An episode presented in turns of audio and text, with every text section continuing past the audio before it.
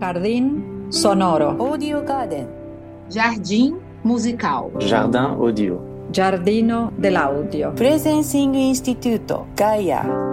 Stepping into the decade of transformation. S'engager dans la décennie de la transformation. Entrando na década de transformação. Transformation. De transformação. IT の知識の格差がすごい広がりそうというか、開発とかプログラミングとか大元を知ってる人と、もう出来上がってるものをスタートアップ使うだけの人みたいな形で、その前者の方のなんかかなりの優位があって、その人たちにこう、なんだろう、なんかいろいろこう、権力じゃないですけど、なんかそういうのが集まりそうな感じがしていて、多分使う人たちはもう、あるある選択肢から、そのもう、作られた道をそのまま行くっていうだけになりそうな気がしますよね。うんまあ理想であれば、その開発とかその大元を知ってお知っておくっていうのはいいんでしょうけど、多分やっぱりこう IT って結構人によってアレルギーがあったりとか、そんなにあの一般的に広まるものでもなさそうな気もするしていて、いう意味では、そこら辺の知識格差が、こうまたこう収入格差とか、こう世界の格差とか、そういうところに広がっていくのかななんてちょっと思ったりしますね、聞いてながら。質問があります。お三方に。想像なんだけど、なんか世界の話を一気に取っ払ななしにして、日本の中だけで、なんとなくさ、年々、セルフレジじゃないけれど、接客の店員さんもいなくて、セルフ居酒屋注文。で、自動運転のバスと、自動運転の車と、なんか、仕事減ってくるよね。大学こ、まあなんかオンライン授業、スタディサプリ。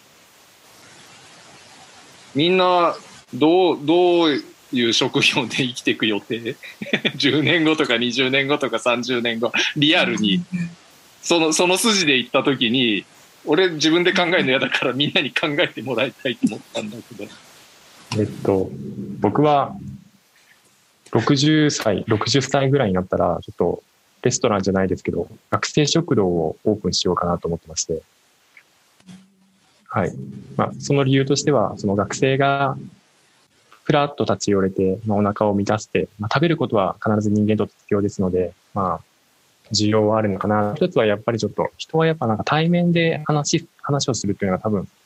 それはなくならないんじゃないかなと思いまして、そういう意味で、なんかいろんな経験のある人が集まって学生食堂をオープンして、そこで、まあ若い世代にいろんなお話をアウトプットしていく、そういう場を作っていきたいなと思ってまして、うん。やっぱその、自動化、便利、IC、ICT 化はもうどんどん進んでいくと思うんですけど、やっぱりどこかどこかでみんな誰しも、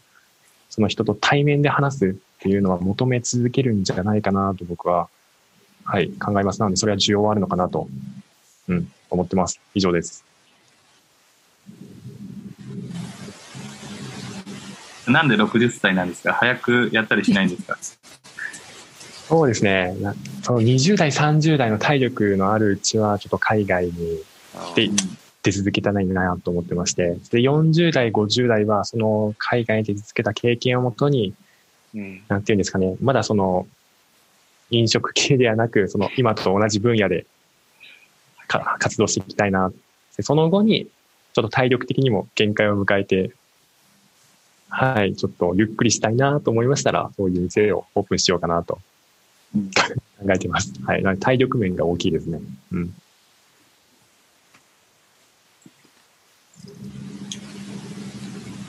わかる。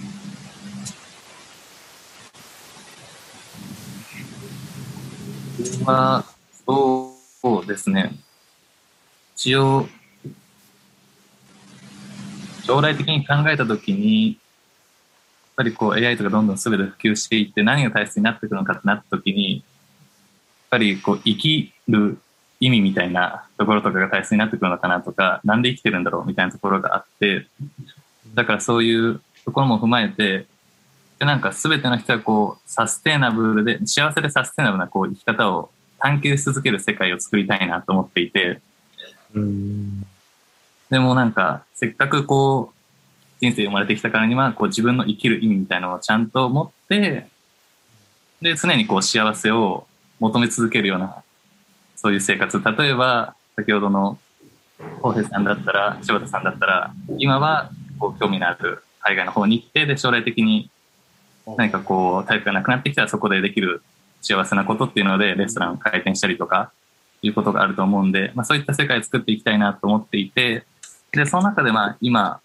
何したらいいのかなってところで、まずそもそもサステナブルな生き方って何なんだろうっていうのがあったので、それをなんか、ロールモデルみたいなのを今、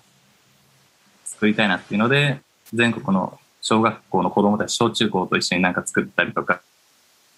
一応 SDGs やってるんで、推進、ジャパン SDGs アワードっていうのが毎年開かれてるので、そこの受賞組織の人たち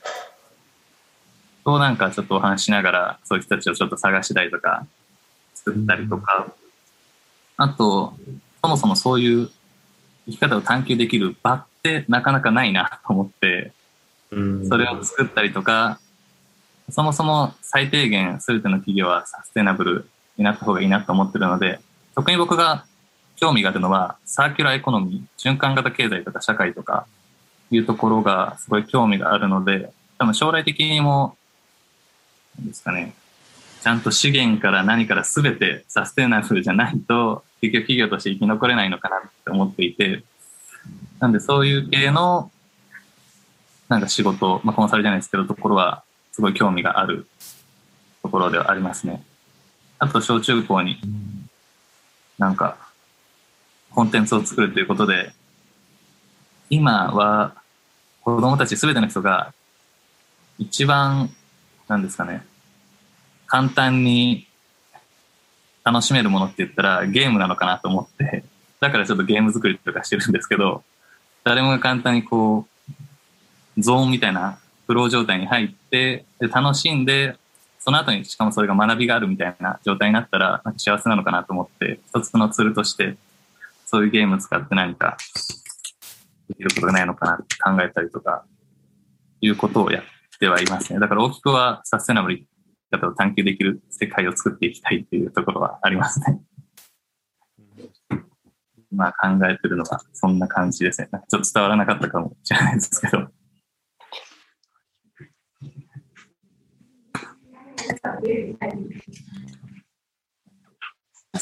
あ、あの、島さんにサステナブルってどこまでをサステナブルって、あの、ちょっとなんか今、もう話題と若干、あれ、話あれなんですけど、どこまでをサステナブルというふうに思ってらっしゃるのか、ちょっとすごい興味があってお伺いしたいんですけど。そうですね。僕は、こう SDGs 語るの結構なんか難しいところで、それが人類存続するためにあるっていうふうに一応僕は考えていて、サステナブルっていうのを。地球を考えるとなんかもう人類そもそもいなくていいじゃんみたいな話になってしまうの。いない方がむしろ地球にとってはプラスだみたいな話になるので一応人類がずっと生きていくために必要なことっていうのでサステナブルと考えていて、ね、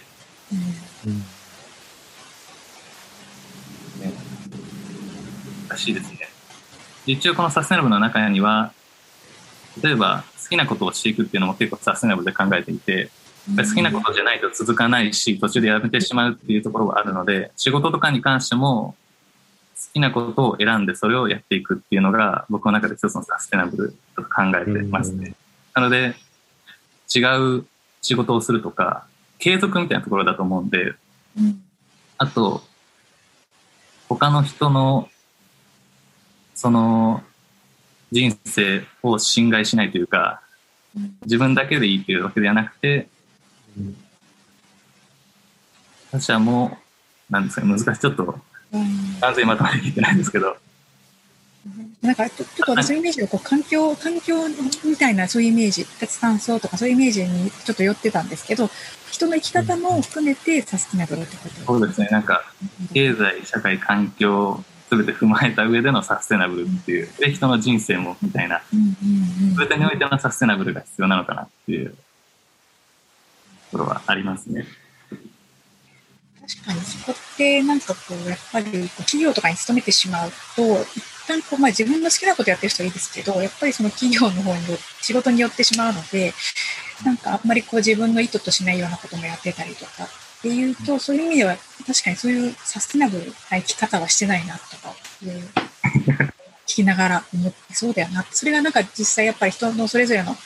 健康とかメンタルなところにも及ぼす影響ってやっぱあって、サステナブルってそういう意味でも、こう人の生き方という中でも結構重要なキーポイントなんだなっていうお話を伺いながら思いました。ありがとうございます。そうですね。結局、生きてる間には幸せにに人生過ごしてほしいなって僕は思ってるんで、楽しんでなんぼだっていう、それが一つの方なのかなっていう気がするんで、うんライフワークそうですね、仕事も、あと、普通の生活も、みたいな、他者との関わりも、すべて楽しくあってほしいなと思うので、踏まえてサステナブルなのかなって感じですね。まだ僕でも完全に定義が決まりきってない部分があるんですけど、花井さんなんかあるっすか？私ですか？ええ、もしあれば。私もそう、なんか、確かに野田さんに言われて、ああ、なんか考えてなかったなって実は思っていてますっていうのは、まず第一正直なところではあります。ただ、えっと、私もちょっとそのお二人の話を聞きながら、確かにそのコミュニティを求めてたりとか、そういう、あの、なんだろう、人とのつながりとか、その出会いの場とか、そういうのは求めてるなっていうのがあって、あの、柴田さん、学生職だとおっしゃってましたけど、なんかこう、シェアハウスをつあのするとか、なんかそういうのって、そういえばなんかやりたいって思ってたかもなっていうのをちょっと思い出したりしてました。あまあ、その AI が可になって、あのどんどん、ねまあ、あのロボットとかがこう代行していく中で、どういうふうに自分が生き残っていけるかっていうところは、やっぱりその、おっしゃったように対面とか人とのつながりっていうところはどうしても、まあ、むしろそれ、これまでよりももっと求められるところがある可能性もあるなと思って、そういうところになんかこう活路を見出すっていうのもありだなとはちょっと自分でも思いました。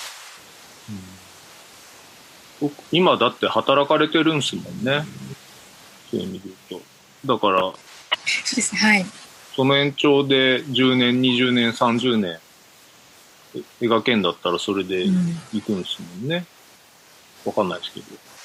うん。でもやっぱりなんか、なんでしょうね。うん。でもやっぱ IT リテラシーがものすごい低いので、なんか、そこは自分の中でも危機感を持っていて、なんかその、そこはなんか底上げしなきゃなっていうところで、将来的に最終的にそういうところを知った上で、いろんなこう選択肢を選ぶっていうのはあるかと思うんですこをやっぱり先ほどあの、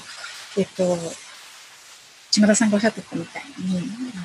開発側とかにならないと、やっぱりどうしてもこうなんかビハインドになるのかなとかって思ったりして、そこはできるだけ IT リテラシーを上げて、なんかその上で選択していきたいなとは思ってます。なるほど。僕はもう50から80になる年なんですけど、聞いて、あ、柴田くんのは納得いくなって思って、まあ確かにあと何十年か自分のフィールド、それは続くからやればいいし、なんかその対面の接客、確かにねって、そこが消えるわけじゃなくて、そう少なくはなるかもだけどっていうのと、高之さんのだなんかさもうすでに歩行じゃないけどなんかちゃんと転職とかなんだ職業移行とかを1年2年かけてでもできるっていう社会システムができてる国は今でだってできてるからあのそこに向かって目指してきゃいいんやんとかああそっか AI だろうがロボットだろうが別に社会は回るかって思った。のですよ。だから、幸せでいけそうだなって、なんか希望が見えた。俺自分わかんないんだけど、今、そう、千葉、千葉兄にも引っ張られたり、なんかすげえコンサルの仕事にも引っ張られたりで、どこに行けばいいんだろうって迷ってるんですけど、ちなみに。